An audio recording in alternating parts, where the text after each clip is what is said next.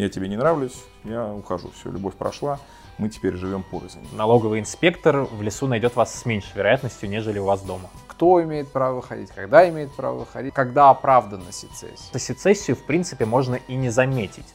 Как бы пазл, который ты сегодня собрал, завтра его разобрал. И отдельный человек может объявить независимость от всего и вся.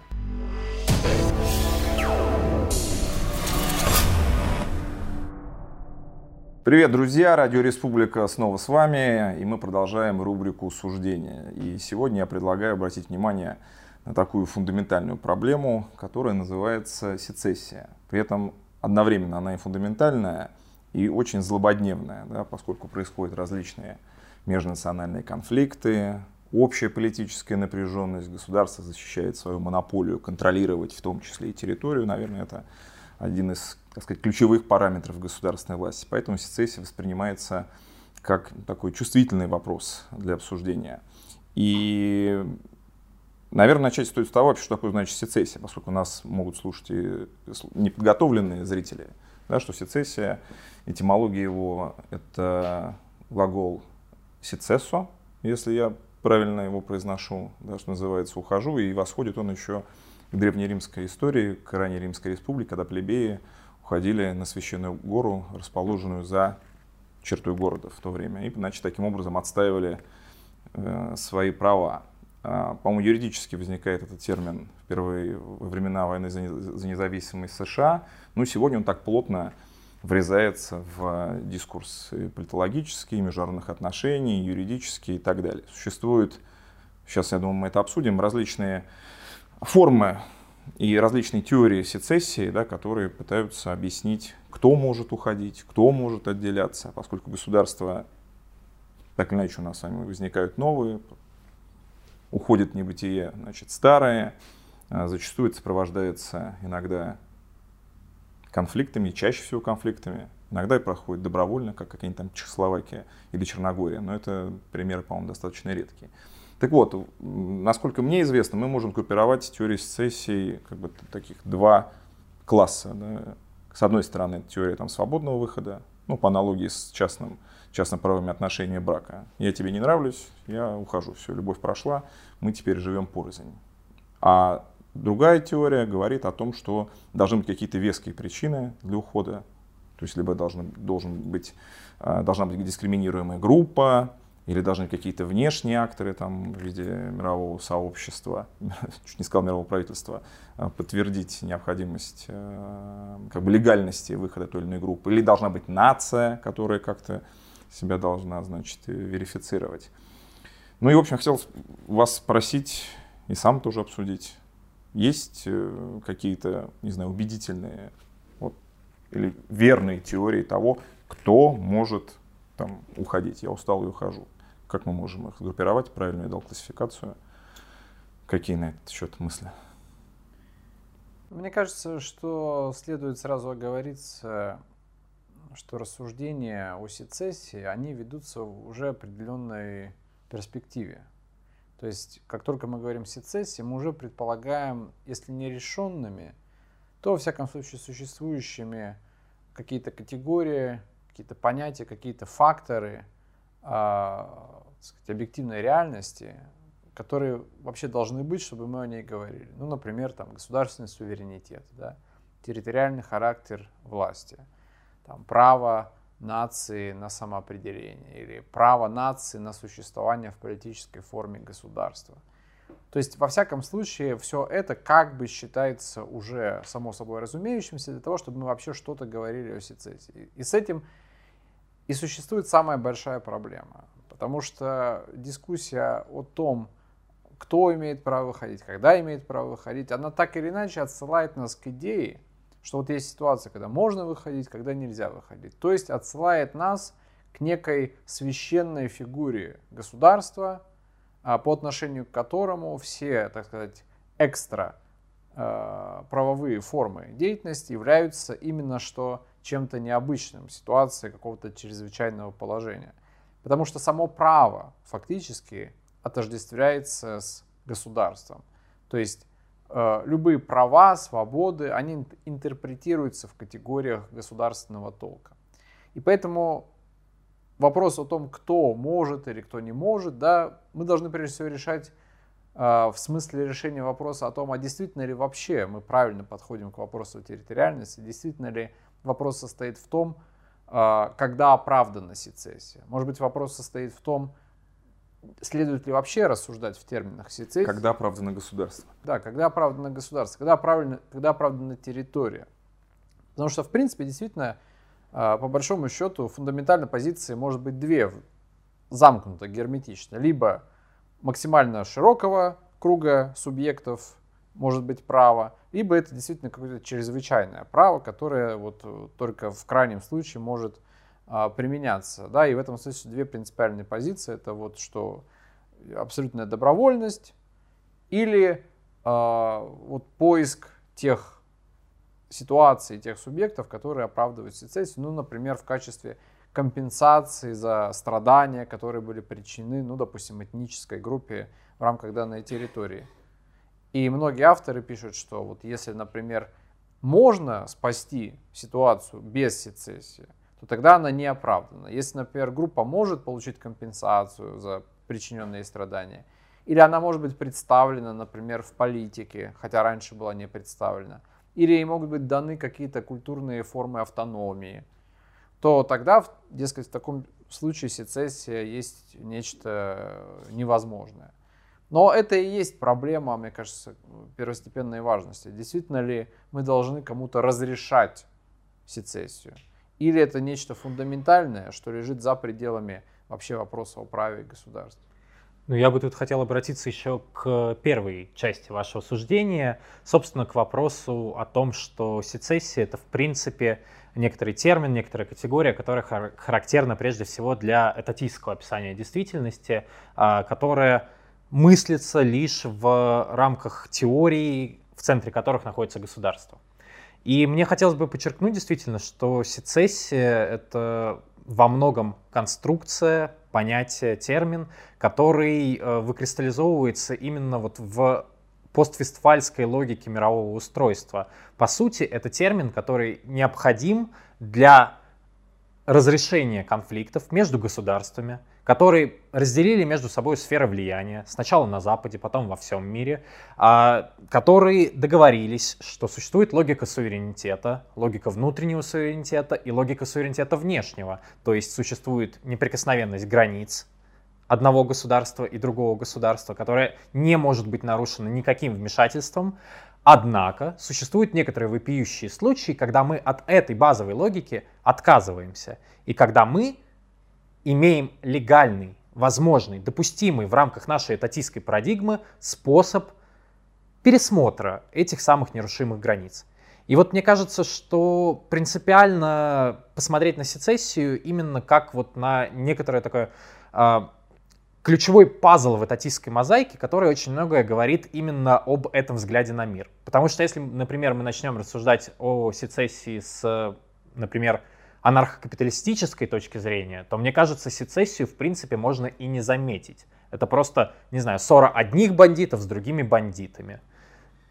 Тут агрессивное насилие, тут агрессивное насилие, либо, например, защита от агрессивного насилия. Это те практики, которые встречаются повсеместно, и конкретный случай сецессии просто будет каким-нибудь ярким большим примером, который фундаментально ничем не отличался бы. Ну, либо не агрессивное насилие, а просто как бы добровольный как бы пазл, который ты сегодня собрал, завтра его разобрал. Да? То есть, когда мы с вами имеем возможность предшествующую любому коллективному образованию с точки зрения там, наркокапитализма, там, либертарианской теории. То есть, когда индивид там, сам себе принадлежит и сам решает, там, вступать ему какие-то ассоциации, не вступать ему в ассоциации. То есть, выходит он какого-то там хозяйского товарищества, там, колхоза и чего угодно, куда он добровольно вошел. То есть, наверное, в этом смысле это а, проблема сецессии для анкапов не стоит. А мне тогда сразу хочется каверзный вопрос задать. А для республиканцев стоит э, вопрос сецессии?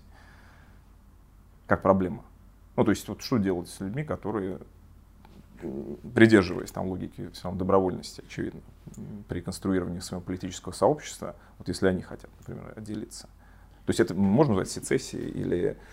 или Вопрос состоит в том, отделиться от чего и отделиться куда. Я почему и начал свой разговор с э, общих сказать, терминов с общего языка.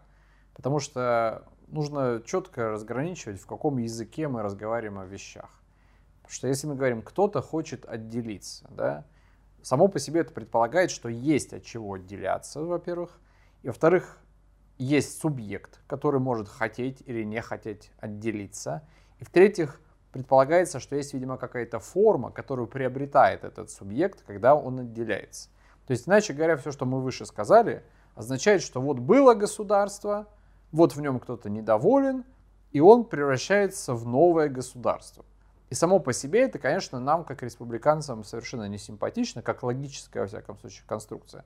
Потому что она вот сама по себе предполагает просто воспроизводство логики того же самого суверенитета и порождает те же самые вопросы, которые существовали внутри. Поэтому на сецессию можно смотреть ведь иначе. Да? Мы можем говорить о, э, во-первых, сецессии тактически. Мы можем говорить, как говорит, например, Хоппе, да, что да, государство это зло, его территориальность это зло, суверенитет зло, но лучше, что у нас будет много маленьких государств, чем несколько больших, потому что это приближает фокус принятия решений к населению, уменьшает разрыв, существующий между властью, властью и народом и так далее. Это первый момент.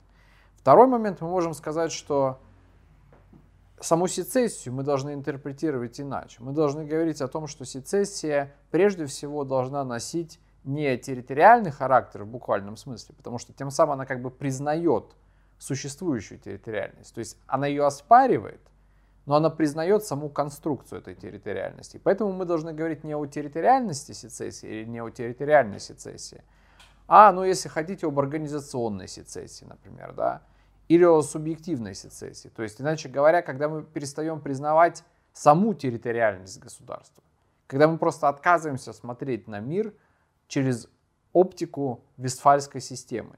И мы говорим, что территориально отсоединиться отсюда нельзя, потому что этого просто нет. Да, это просто предложенная государством система описания мира географическая, да, которую можно просто отмести. Можно ее признавать как форму мышления, но совершенно не обязательно ей подчиняться в этом смысле.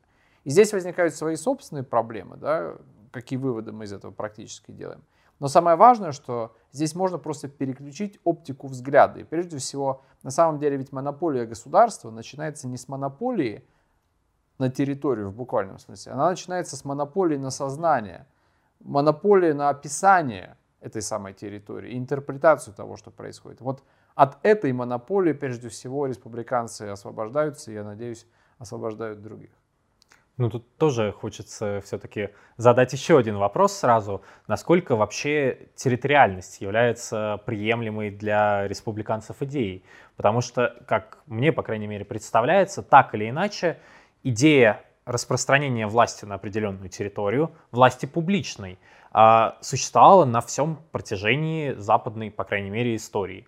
И а, предполагала в том числе вполне себе приличные политические, если угодно, в аристотелевском смысле формы. То есть если мы, например, рассуждаем о древнегреческих полисах, или если мы говорим о Римской империи, о средневековых э, городах раннеренессансных э, Италии, независимых, да, э, так или иначе все равно существует некоторое публичное пространство, публичный порядок, на который распространяется власть э, той или иной организации, которая тот или иной правопорядок установила, и которая, собственно, законы, существующие на этой территории, определяет. Вот несогласие с правопорядком, оно подразумевает идею территориального отделения, или все-таки более республиканскими являются некоторые иные формы несогласия, непринятия правопорядка и выхода из тех образований, которые ты на самом деле признаешь, например, легитимными? Э, ну, на самом деле, во-первых, я все-таки полагаю, что исторически власть осуществлялась в большей степени не над территорией, а над кругом лиц. И территория является только естественной средой обитания, если хотите, этих лиц. Ну, потому что человек в этом смысле территориальное животное, но совершенно не обязательно, что он политически территориальное животное. Territory animal. Понятно, что ему нужно где-то физически жить, но совершенно не означает, что все политические конструкции должны быть сосредоточены вокруг этого факта. Как они не могут быть сосредоточены вокруг того факта, что людям нужно питаться, например. Да, мы из этого не делаем вывод, что политическое и правовое должно быть сконцентрировано вокруг процессов пищеварения, например. Да.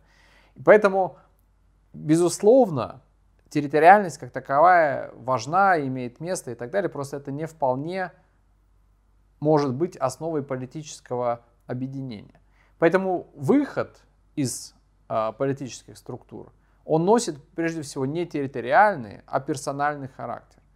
И если мы говорим, например, вот о других формах политической организации, кроме государства, если государство вообще можно назвать формой политической организации, да, то мы как раз знаем, что территориальность не была препятствием для возникновения коллизий и даже конфликтов, а с другой стороны и нормального сосуществования разных форм политического порядка в рамках одной и той же территории. Я имею в виду, конечно, правовой плюрализм, который расцветал в средние века а, буйным цветом и совершенно не предполагал разрушения а, сосуществования людей. Да? То есть люди вполне могут подчиняться разным, как ни странно, порядкам, сосуществуя на одной территории. Составляют ли они при этом одно политическое тело, это большой вопрос. То есть могут составлять, могут не составлять. Но во всяком случае здесь нет никакого такого а, стоп-крана, который говорит, нет, вот если нет территории, то нет политики и нет возможности установления порядка. Да, но с другой стороны, я вот отмотаю нашу дискуссию на несколько а, абзацев назад к описанию, которое нам предлагает этатистская парадигма и всякого рода государственники, и выступлю в каком-то смысле там, адвокатом дьявола. Да? Но государство уже все пришло на смену феодальному порядку оно пришло. Пришло не просто так, оно зафиксировало в Конституции, да, что мы являемся народом, в данном случае мы там Российской Федерации, о чем написано в преамбуле. Эта конституция была поддержана большинством в 93 году, как и все другие конституции, предполагают некое э, согласие тех или иных лиц, которые составляют большинство на э, той территории, которая именуется тем или иным названием, да, той или иной страной. Ну, вот оно, ну, все, правовой плюрализм закончен. Для того, чтобы унифицировать эти порядки, у нас с вами есть государства. Эти государства, тут даже можно вспомнить и анархокапиталистическую логику, уже поделены этими самыми государственными лицами, которые являются представителями и управленцами государства. Опираются они на конструкцию народа власти. Кстати, забавно, что сецессия в современном мире тем, кому она выгодна, тоже опирается на конструкцию народа власти. Ну и, собственно, это зафиксировано в самых священных так сказать, текстах государства. И, ну, будьте добры с этим считаться, какой вы здесь правовой плурализм хотите, если все уже имеет легальную силу нормативно-правового акта, тем более такого, как Конституция. Но мы же с вами прекрасно понимаем, что сам правовой плюрализм является тоже лишь оптикой. И в этом смысле он является просто фундаментально альтернативной оптикой, в рамках которой не, вовсе не отрицается феномен существования государства как нормативного порядка. В рамках него отрицается только сама теоретическая даже возможность существования монополий на правопорядок. То есть, иначе говоря, правовой плюрализм это не просто историческое описание событий, которые когда-то где-то были или не были. Это способ взглянуть на мир и сказать, что государство, что бы оно ни говорило о самом себе, как и любой другой субъект, не может устранить саму возможность возникновения параллельных нормативных порядков, о которых можно знать, о них можно не знать, в них можно быть погруженным или не быть погруженным. Но они никуда не могут исчезнуть просто логически, да, потому что мы прекрасно понимаем, что про одну и ту же вещь в человеческом языке можно сказать совершенно разные вещи. Можно сказать, что должно быть так, или сказать должно быть так. И вопрос состоит только в том, у кого есть возможность воплотить это должно в жизнь. И то обстоятельство, что государство сегодня обладает большими ресурсами для того, чтобы воплощать свое описание реальности в жизнь, не исключает все остальные описания, не исключает все остальные нормативные системы, а просто ставит перед ними и перед их носителями вопрос, что вы можете и будете делать в этих условиях. А, на секунду хотел бы отойти от основного направления дискуссии. Возникает интересный вопрос в связи с этим. Правильно ли я понимаю, что если нам ближе, нам как республиканцам ближе оптика правового плюрализма, и мы в этой самой логике отсоединения от какого-либо э, правового порядка, который нам навязан, предполагаем не в территориальной форме и не хотим а, зацикливаться на территориальности своего протеста против существующего правопорядка, то более республиканскими формами подобного протеста представляет, например, не знаю, уход в Сибирь куда-нибудь, в глушь, подобно тому, как старообрядцы бежали от государства, или, не знаю, например, сквотинг, когда мы просто занимаем те пространства, где государство, по большому счету, может игнорировать нас, просто не зная о нас, там, уклоняемся от налогов и так далее. А, и подобного рода протест, э, действительно ли он кажется более республиканским, нежели открытое выступление и борьба за собственность, борьба за территорию, которую люди, согласные в вопросах права, считают своей? Ну, во-первых, мне кажется, примеры, которые вы привели, тем не менее остаются предельно территориальными, потому что они предполагают необходимость какого-то перемещения, да, что мы вот символически там или как-то еще говорим, что мы тем не менее не хотим жить с вами, и поэтому мы будем жить там где-то в лесу или в сквотах или еще что-то такое. А принципиальный момент здесь состоит в том, что на самом деле совершенно не требуется перемещаться куда-то в пространстве для того, чтобы перестать жить с кем-то. Да, потому что вопрос состоит в наличии или отсутствии реальных взаимоотношений между людьми, а не в том, где они физически в этот момент находятся. Поэтому сопротивление может оказываться в самых разных формах. Оно может оказываться здесь и сейчас, сегодня, находясь на этой самой территории. Потому что на самом деле вопрос, это вопрос, повторюсь, оптики. Это не вопрос символических жестов, которые мы должны демонстрировать государству. Такой жест сам по себе, как ни странно, является формой отчасти признания государства. Если мы говорим, что да, вы нам не нравитесь, поэтому мы куда-то убегаем, это означает, что мы предполагаем, что у вас так или иначе есть какое-то хотя бы гипотетическое право диктовать на этой территории какие-то условия. Но под сомнение ставится как раз само это право, выраженное в территориальных терминах. Ну, я тут лишь один момент хотел бы уточнить относительно своей мысли. Подобного рода уход э, в Сибирь... В лес.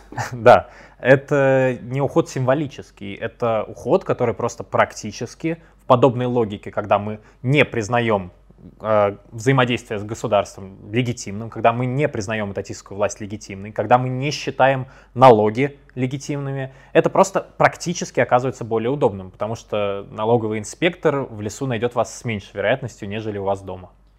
Ну, вопрос удобства это совершенно другой вопрос. И, во-первых, я не очень э, верю в то, что уход в Сибирь является практически очень удобным. Нет, для кого-то удобный. Для контролирующих органов, я думаю, уход в Сибирь это во многом те мечты, которые вы можете реализовать самостоятельно для в конкретных регионах. Да. Э, и поэтому вопрос удобства здесь э, это второй вопрос. То есть это вопрос о том, как именно вы желаете осуществить, воплотить свою независимость.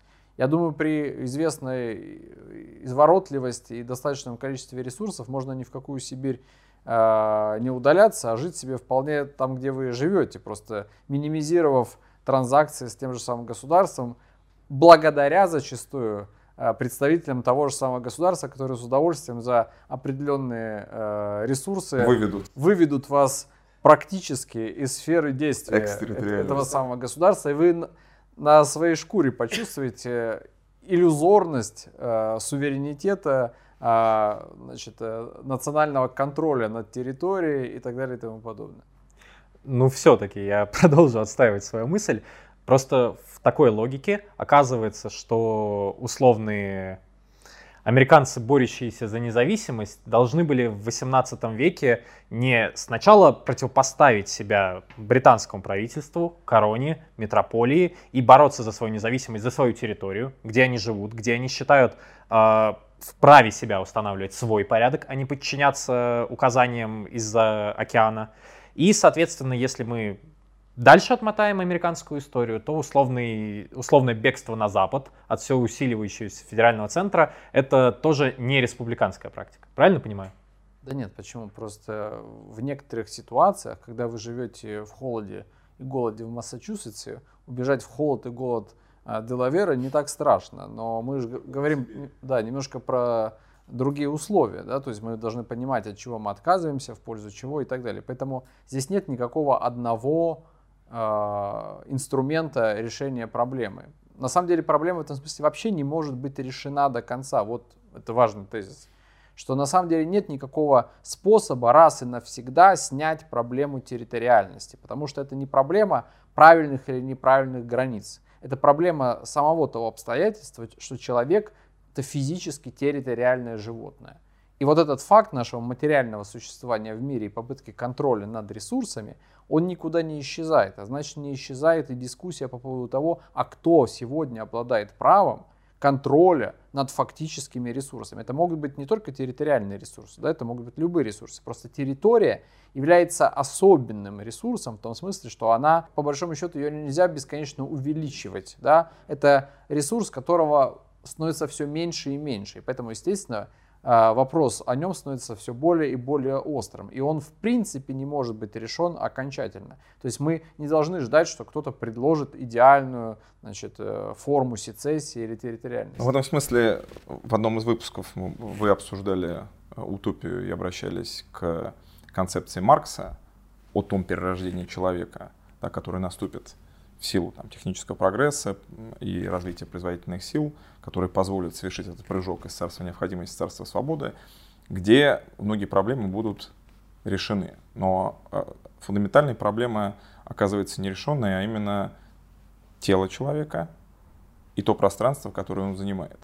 И именно вокруг этого, ну, собственно, и крутятся, и будут крутиться все конфликты. Я здесь тоже, кстати, вспоминаю Хоппа, который его эксперимент с значит, райским садом, где ну, человек ну, в силу просто в данности окажется именно перед этим э, как бы препятствием перед этой проблемой. Но вот мне кажется, совсем мы тут в детали углубились. Я все-таки вернулся к более такому широкому вопросу, мне кажется, интересному для зрителей, для широкого круга зрителей, а именно все-таки там концепция народа, государства. государство не заявляет себя как монополист в в таком голом виде, заявляющий о том, что у меня есть ресурсы, там репрессивный аппарат и иные другие конструкции, которые позволяют реализовывать там монопольное правотворчество, это все-таки некий да, сторонний, сторонний сюжет, который уже помогает поддерживать идею, в первую очередь, которая основывается на чем? На справедливом распространении территориальности власти этого государства, которое базируется на народном суверенитете. Не просто суверенитете государства. Кто является источником власти? Источником власти во всех конституциях является его народ. И мне кажется, это важный момент был бы еще обсудить и нашим как бы, слушателям и зрителям объяснить или рассказать о том, что здесь существует ряд тоже фундаментальных проблем с этим народовластием. Да, насколько мы можем говорить о том, что вот действительно есть некий народ Российской Федерации, там, любой другой народ насколько это как бы категория объективная? Ну, это проблема, так сказать, магической силы слов. А, когда мы объявляем существующим феномен просто потому, что мы о нем опять же говорим. Да? То есть вот мы написали в Конституции, как вы уже ссылались на 93 год, что мы многонациональный народ Российской Федерации. Но это или описание сущности, которая уже должна быть, или это форма создания сущности, которой нет, но на самом деле мы ее конструируем. И, конечно, здесь имеет место второй вариант. Ну, повторюсь очень кратко, что сама конструкция принятия Конституции вообще отрицает возможность наличия фактической этой сущности, потому что на выборы, в смысле на голосование приходит не все население, а только те, кому законодательство дает право голосовать. Это уже отрезается огромный кусок те, кому это право дано, его могут не реализовывать, и поэтому на голосование приходит, допустим, половина от живущих и обладающих правом голосования.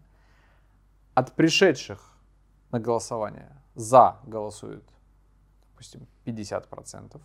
И в конце концов, количество людей, проголосовавших за Конституцию Российской Федерации в 1993 году, оказывается, ну, в лучшем случае 20-25% даже вот имевших право голосовать.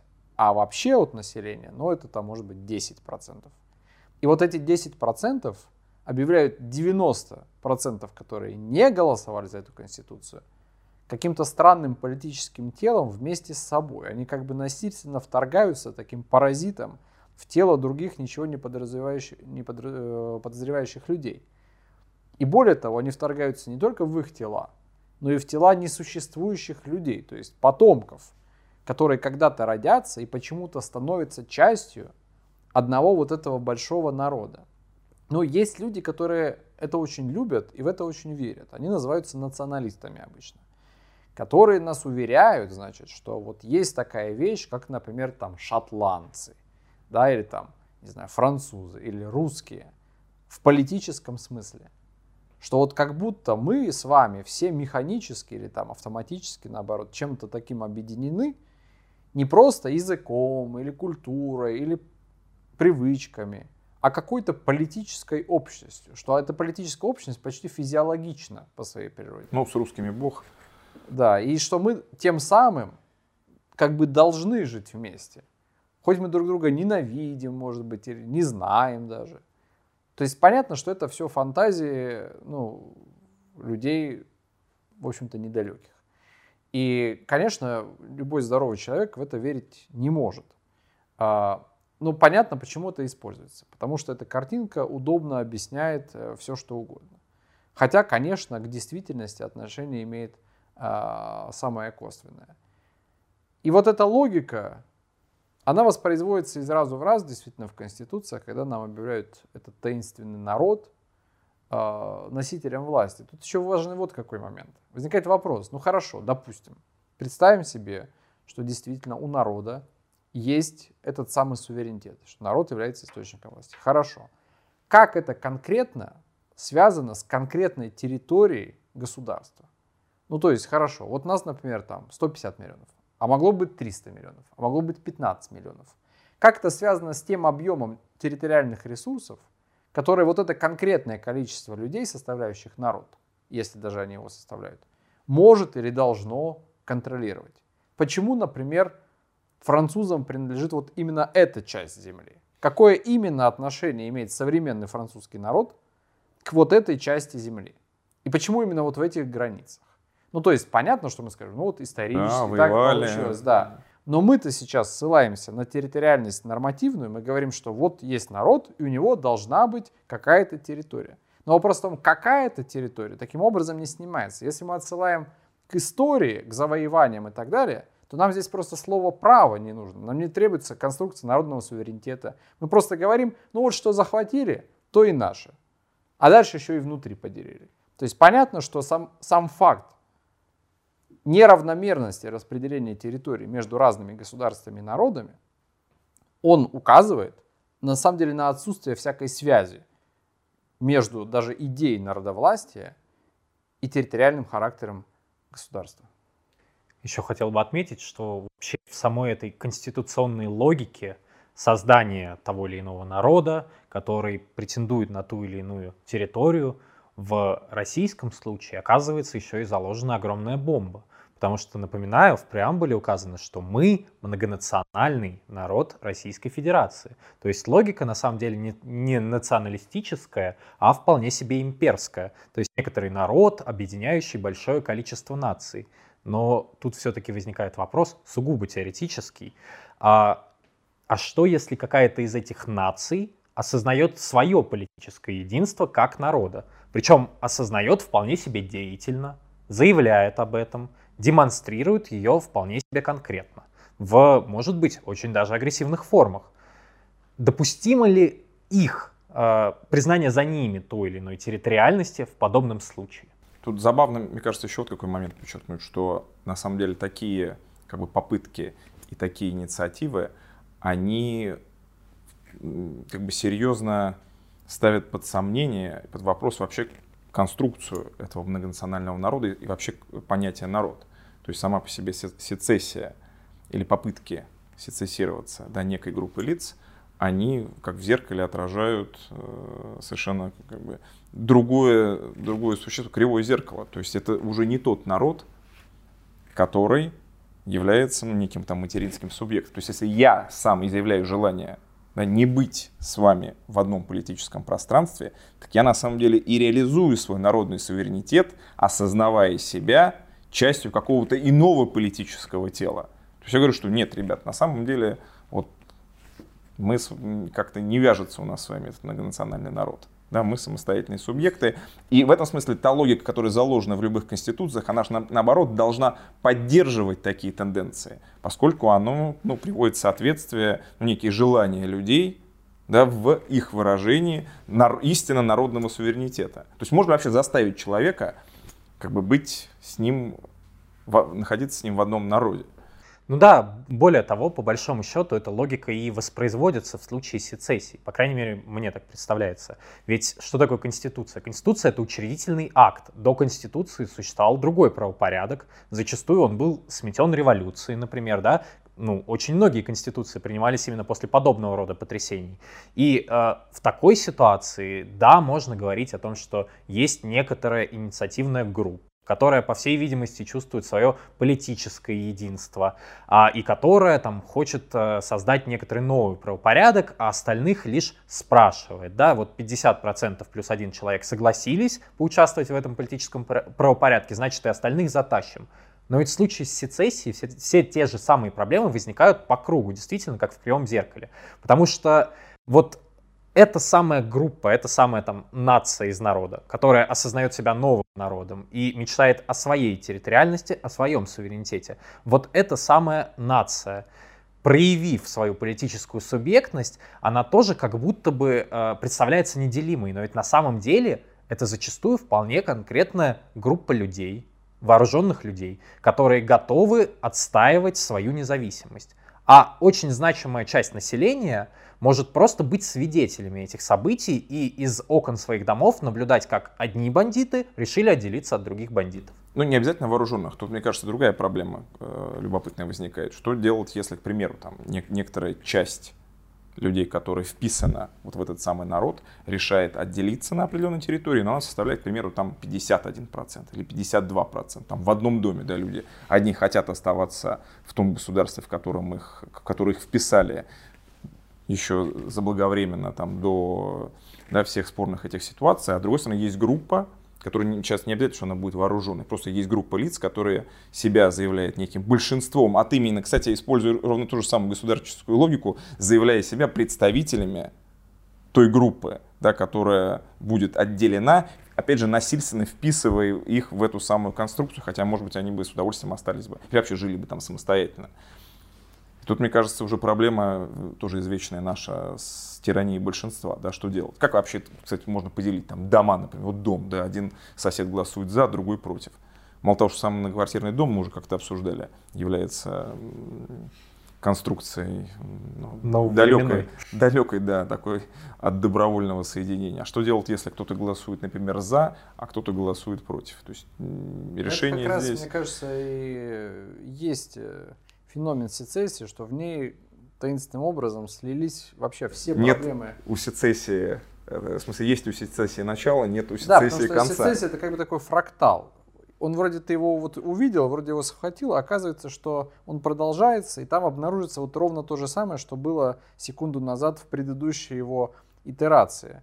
И поэтому мы об этом и говорим, да, что сецессия это такой слоп или слоп, то есть это какой-то такой скользкий склон, по которому мы только непрерывно катимся. То есть почему государство в том числе так болезненно на нее реагирует? Потому что она запускает целый ряд вопросов. И чем дальше она идет, тем у большего числа людей эти вопросы возникают со всех сторон. Со стороны тех, кто хочет остаться, со стороны тех, кто хочет отделиться, со стороны тех, кто смотрит со стороны и не понимает, что происходит, и почему бы нам на себя так не посмотреть. Вот они отделяются, значит, наверное, у нас, может быть, есть какие-то вопросы по этому поводу.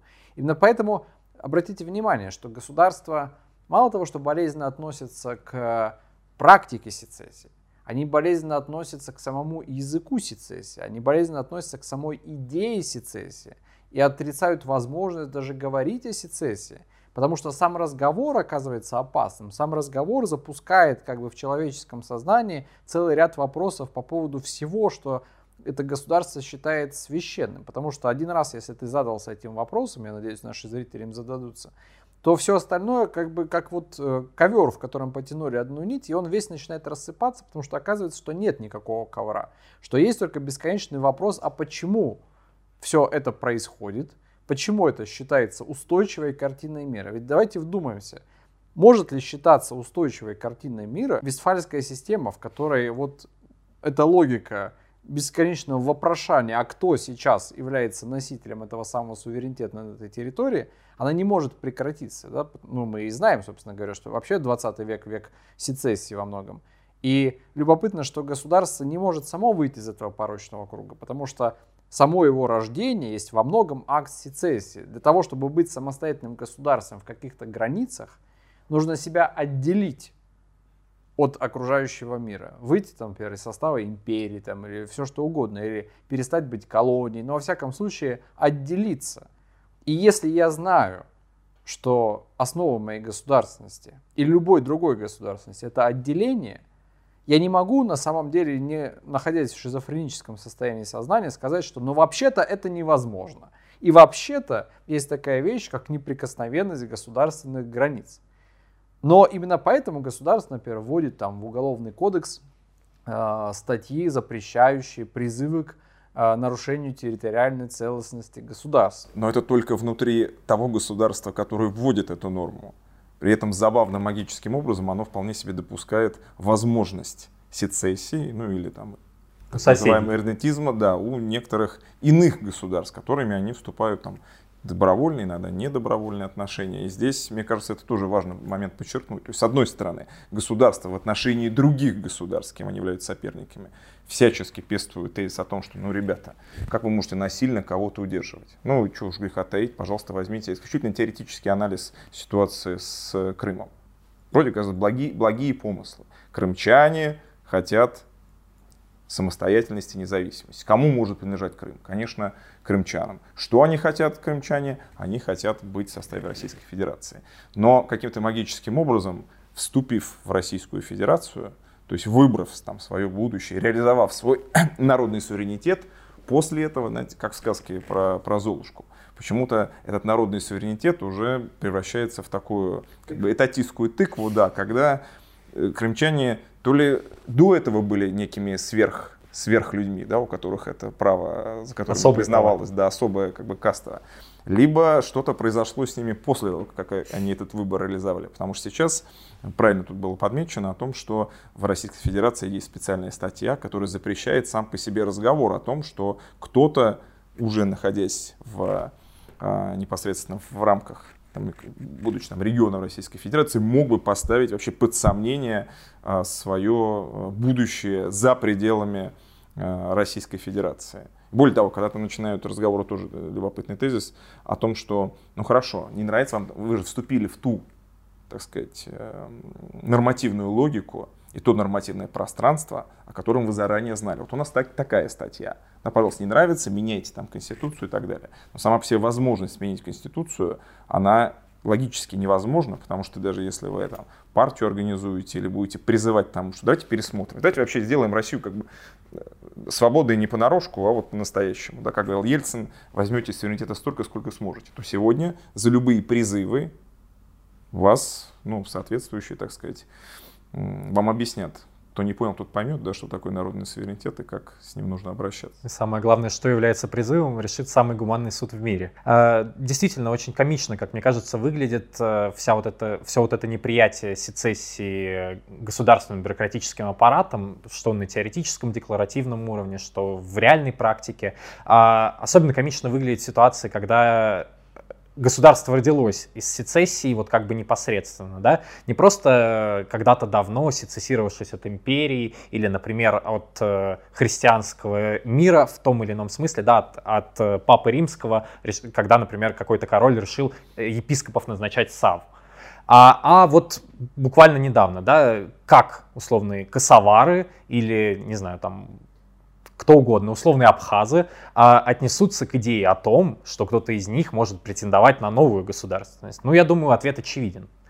С другой стороны, все-таки э, существует государство, который как минимум не так остро воспринимает разговоры об этом и саму возможность сецессии. Я полагаю, у многих из зрителей уже возник немой вопрос относительно, например, э, референдумов по поводу сецессии. Референдумов о независимости в Испании, которые были жестко встречены, собственно, центром Мадридом, но в то же время, там, например, референдума о независимости Шотландии, который в Великобритании, в общем-то, вполне себе легальной дискуссией является, вполне себе лоббируется, в том числе достаточно влиятельными группами государственных чиновников. Вот как можно объяснить э, подобный контраст между неприятием в одних государствах и, ну, в общем-то, попыткой э, говорить о сецессии в других государствах. Мне представляется, что это во многом связано со степенью, как ни странно, развития государства и развития институтов, э, в том числе экономического толка. То есть, когда элиты, назовем их так, продолжают э, осуществлять эксплуатацию населения по старым, так сказать, лекалам, да, как это было... Живут в 19 веке. Да, живут в 19 веке, и они воспринимают Проверенные способы. утрату территории как утрату, собственно, ренты, которую они с нее получают.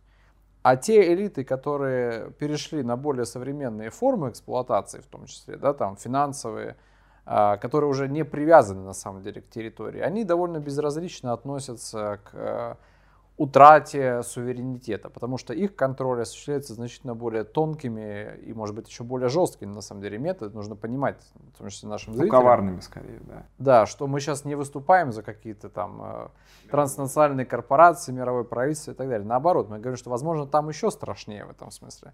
Да, но мы сейчас просто говорим о вопросе территориальности. Но те, кто живут в своем сознании там, в 19 веке, они продолжают эту эксплуатацию таким образом.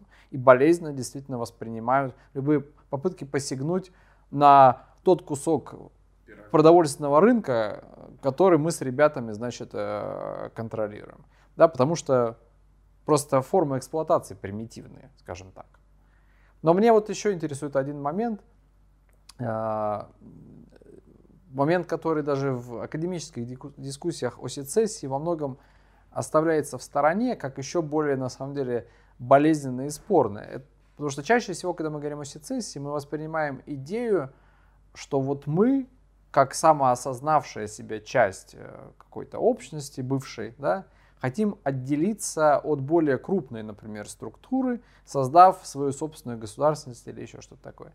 Но есть ведь еще одна об- обратная форма сецессии, которую вообще практически ни один автор не рассматривает как допустимую возможную. Это когда мы объединяемся для того, чтобы отделить от нас какую-то небольшую, в том числе, группу. То есть представьте себе, что в Российской Федерации проводится референдум, например, об отделении Москвы. Москвы, например, от Российской Федерации.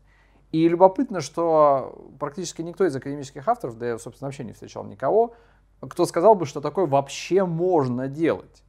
Почему? Потому что предполагается даже этими авторами, которые выступают за сецессию, что сецессия это все-таки вот что-то выстраданное, это вот что-то, значит, кого-то били, унижали, лишали там каких-то прав национального языка, и вот мы в качестве ответной меры не вытерпели и все-таки отделились.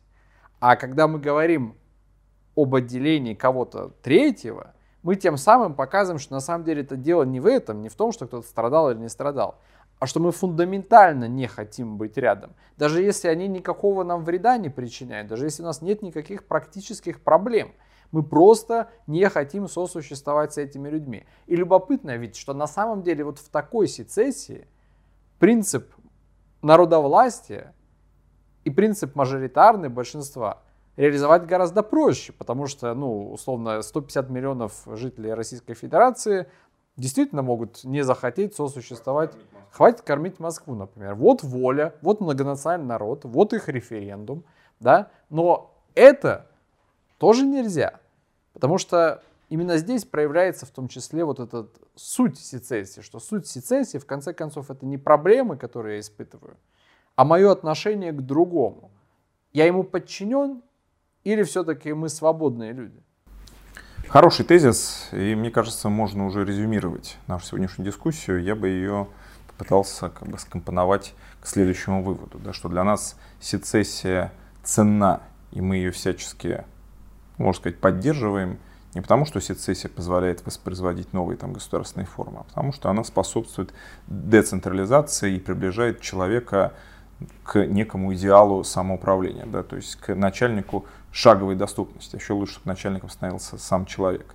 Как говорил наш добрый друг Ганс Герман Хоппе, лучше тысячи Лихтенштейнов, тут я немножко видоизменю, чем одно мировое правительство. Или, как говорил наш добрый друг Александр Спунер, если в 18 веке колонисты имели право объявить независимость от английской короны Георга III, значит сегодня, то есть в 19 веке, Юг имеет право объявить независимость от Соединенных Штатов Америки, а значит и отдельный фермер может объявить независимость от Соединенных Штатов Америки, и отдельный человек может объявить независимость от всего и вся. Это вовсе не означает, что так нужно делать, что мы хотим жить индивидуально. Но это означает, что только с осознания своей свободы и возможности сопротивляться вот этому насильственному сожительству, в которое нас всех загоняет, и начинается наше светлое республиканское будущее. Спасибо, друзья, что были с нами. Радио Республика продолжает радовать вас новым контентом. Подписывайтесь на наш канал, ставьте, как говорится, лайки, пишите вопросы в комментариях. Самые интересные мы обязательно озвучим а, в рамках следующих выпусков. С вами были, как обычно, Родион Белькович, Сергей Виноградов и Андрей Быстров. Счастливо!